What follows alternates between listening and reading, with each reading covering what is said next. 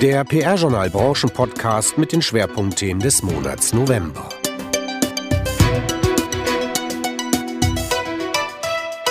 Forget the Wall. Look for the Door. Auch ohne das im Originalzitat vor der Wall stehende amerikanische F-Wort wird klar, Frauen wollen in PR und Kommunikation weiterkommen. Sie lassen sich nicht aufhalten oder von der männlichen Dominanz in den Führungsetagen abschrecken. Sie gehen konsequent ihren Weg weiter.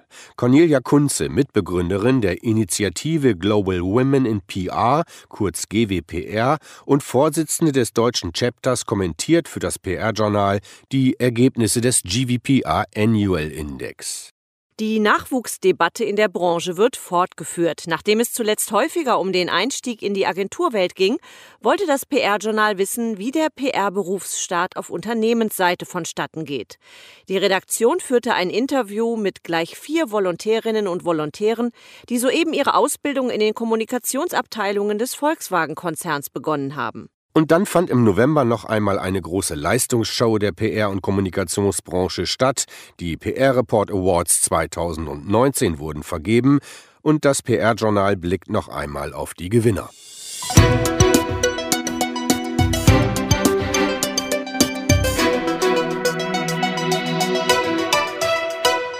Gleiche Rahmenbedingungen für Männer und Frauen für eine Karriere im PR-Beruf. Nach Meinung der erfahrenen PR-Frau Cornelia Kunze hat der GVPR Annual Index wieder einmal gezeigt, dass die Branche noch eine große Strecke beschreiten muss, damit Frauen und Männer die gleichen Rahmenbedingungen für eine Karriere im PR-Beruf vorfinden.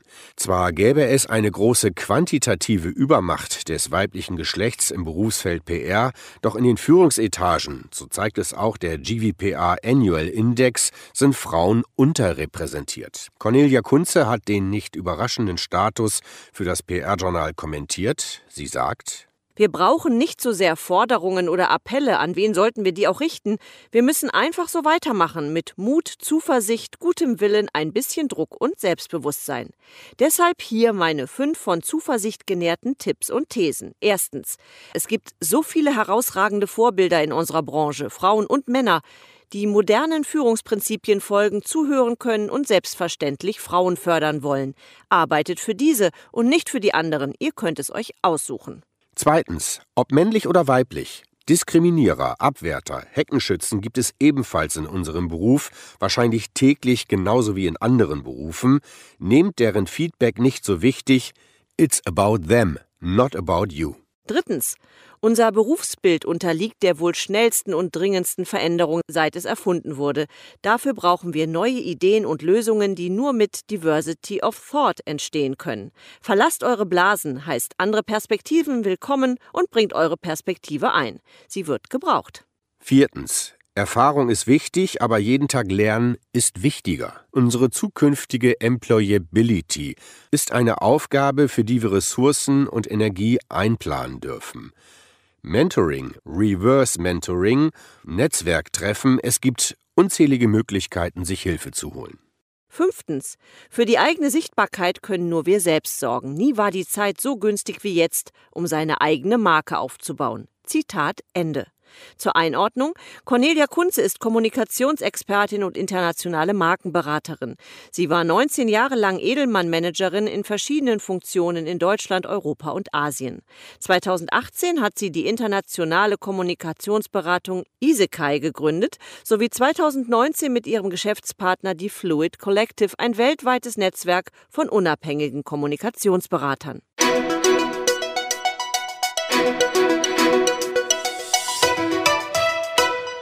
Fortsetzung der Nachwuchsdebatte. Blickwinkel Unternehmen. Das PR-Journal steht in einem sehr engen Austausch mit Absolventen von PR- und Kommunikationsstudiengängen sowie mit Berufseinsteigern. Zuletzt stand dabei der Berufseinstieg auf Agenturseite im Fokus. Doch wie sieht es eigentlich auf der Unternehmensseite aus? Das PR-Journal sprach mit vier Volontärinnen und Volontären, die soeben ihre Ausbildung in den Kommunikationsabteilungen des Volkswagen-Konzerns begonnen haben. Auf die Frage, warum sie sich für ein Volontariat in der Volkswagen Kommunikation entschieden hat, antwortete Julia Reinhold Nach dem Ende meines Studiums haben für mich mehrere Gründe für Volkswagen gesprochen. Das Volontariat bietet mir zum einen die Möglichkeit, meine praktischen Fähigkeiten im Bereich der PR zu verbessern und weiter auszubauen. Und zum anderen sind die Tätigkeiten in der Unternehmenskommunikation sehr vielfältig, angefangen von klassischer Pressearbeit bis hin zum Bespielen der sozialen Medien. Alina Engelmeier ergänzte, die Unternehmenskommunikation von Volkswagen ist durch die vielen Fachbereiche breit aufgestellt. Im Volontariat sehe ich die Chance, die verschiedenen Seiten der Kommunikationsarbeit kennenzulernen. Gleichzeitig beschäftigen wir uns mit aktuellen Themen wie Digitalisierung und Nachhaltigkeit. Durch diesen Wandel habe ich die Möglichkeit, besonders viel zu lernen und auch aktiv mitzugestalten. Zitat Ende. In der Diskussion mit dem Branchennachwuchs wurde die Dauer eines Traineeships von 12 bis 15 Monaten häufig kritisiert. Das Volontariat bei Volkswagen dauert gar 24 Monate. Warum haben Sie sich dennoch für das Volontariat entschieden, fragten wir die Newcomer. Simon Weiß sagte, also ich finde es nicht zu lang, sondern ich sehe die Dauer eigentlich sogar als Vorteil. Dadurch haben wir nämlich Zeit, vielfältige Erfahrungen in der Praxis zu sammeln, die einem an der Universität oft nicht vermittelt werden. Jonas Hille. Wir durchlaufen in den zwei Jahren mehrere Kommunikationsabteilungen und arbeiten sogar bei einer Konzernmarke oder an einem Standort im Ausland. Für mich persönlich geht es als nächstes für mehrere Monate zu Seat in der Nähe von Barcelona. Bei Seat darf ich dann eigene Projekte im Produktbereich betreuen. Insofern sind die 24 Monate für mich ein guter Zeitraum, um möglichst umfassende Eindrücke von der Kommunikation bei Volkswagen zu bekommen. Zitat Ende.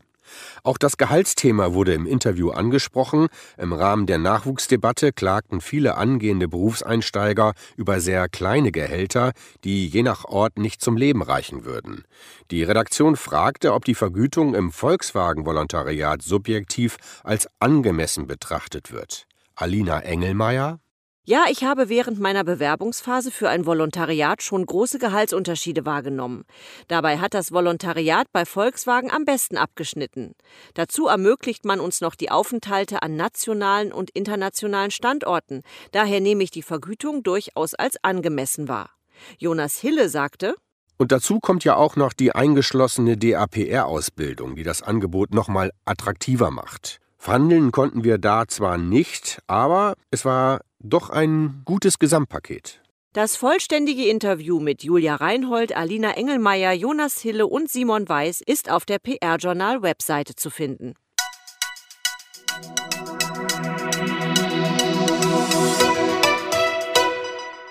PR Report Awards 2019. Die PR- und Kommunikationsbranche zeigt sich von ihrer besten Seite.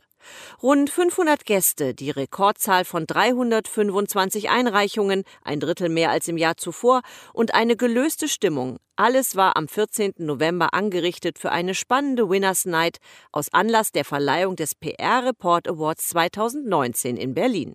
Die Branche zeigte sich von ihrer besten Seite, dialogorientiert, kommunikativ und kompetent. Im Laufe des Abends wurden Einzelpersonen, Agenturen, Unternehmen und Kampagnen in 22 Kategorien des Wettbewerbs ausgezeichnet. Die Goldtrophäen gingen an Patrick Kammerer, Director Public Affairs, Communications and Sustainability bei Coca-Cola als Kommunikator des Jahres. Achtung als Kommunikationsberatung des Jahres. Die Kampagne Looks Like Shit but Saves My Life von Scholz und Friends im Auftrag des Bundesverkehrsministeriums und des Deutschen Verkehrssicherheitsrates sowie an Max van Pöhle von der Agentur Hyper und Claudio Remet von Lautenbach-Sass als Young Professionals des Jahres. Wer darüber hinaus in welcher Kategorie gewonnen hat, findet sich auf der PR-Journal-Website. Personalien Lars A. Rosumek wechselt von Voigt zu E.ON.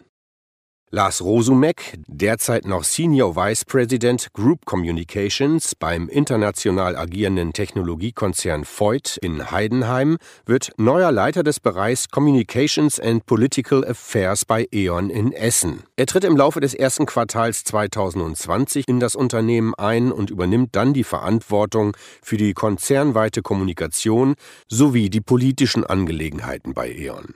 Hero Warrings ist neuer Pressechef der CDU. Hero Warrings, zuletzt als Chef vom Dienst der Politredaktion im Hauptstadtstudio der Fernsehsender NTV und RTL tätig, hat die Seiten gewechselt. Genau eine Woche vor dem Leipziger Parteitag der CDU trat er am 15. November seine neue Aufgabe als Leiter der Pressestelle und Pressechef der CDU Deutschlands an. Vorgängerin Christiane Schwarte, die die Kommunikationsabteilung seit Mai des letzten Jahres geleitet hatte, hat das Konrad-Adenauer-Haus verlassen. Warings zur Seite stehen Isabel Fischer und Bülent Ürück als stellvertretende Sprecher in der CDU-Pressestelle. Kommunikationschef Ralf Köttker verlässt den DFB. Der Kommunikationschef des Deutschen Fußballbundes, Ralf Köttker, strebt neue berufliche Herausforderungen an. Köttker und der DFB haben sich nach zehnjähriger Zusammenarbeit auf eine einvernehmliche Aufhebung des Vertrages geeinigt. Köttker war 2009 als Geschäftsführer der damals gegründeten DFB Online GmbH zum Verband gekommen. Abschied nimmt er jetzt als geschäftsführender Direktor Öffentlichkeit und Fans sowie stellvertretender Generalsekretär, so sein offizieller Titel.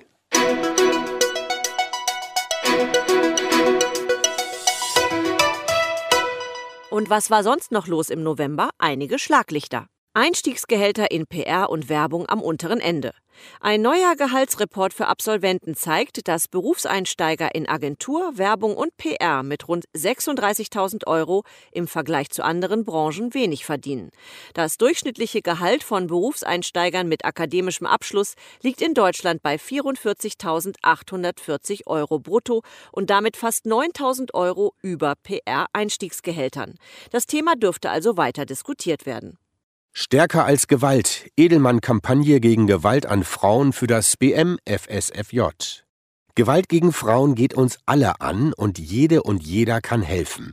Das ist der emotionale Appell der bundesweiten Auftaktaktion der von Edelmann Deutschland entwickelten Initiative Stärker als Gewalt für das Bundesministerium für Familie, Senioren, Frauen und Jugend. Zum Internationalen Tag gegen Gewalt an Frauen stellte Bundesfrauenministerin Franziska Giffey am 25. November in Berlin diese neue Initiative vor.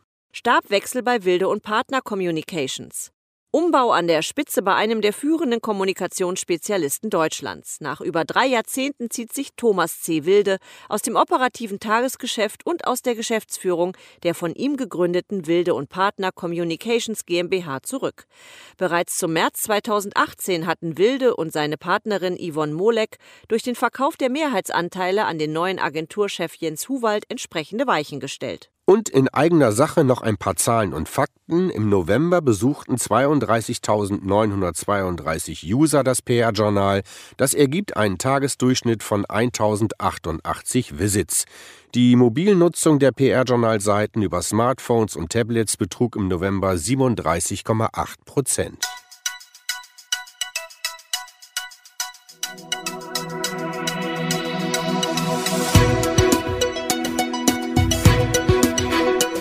Mehr Wissenswertes aus der PR- und Kommunikationsbranche finden sich direkt auf der PR-Journal-Website. Produziert wurde dieser Podcast in Zusammenarbeit mit Radio Office, der Audioagentur aus St. Augustin.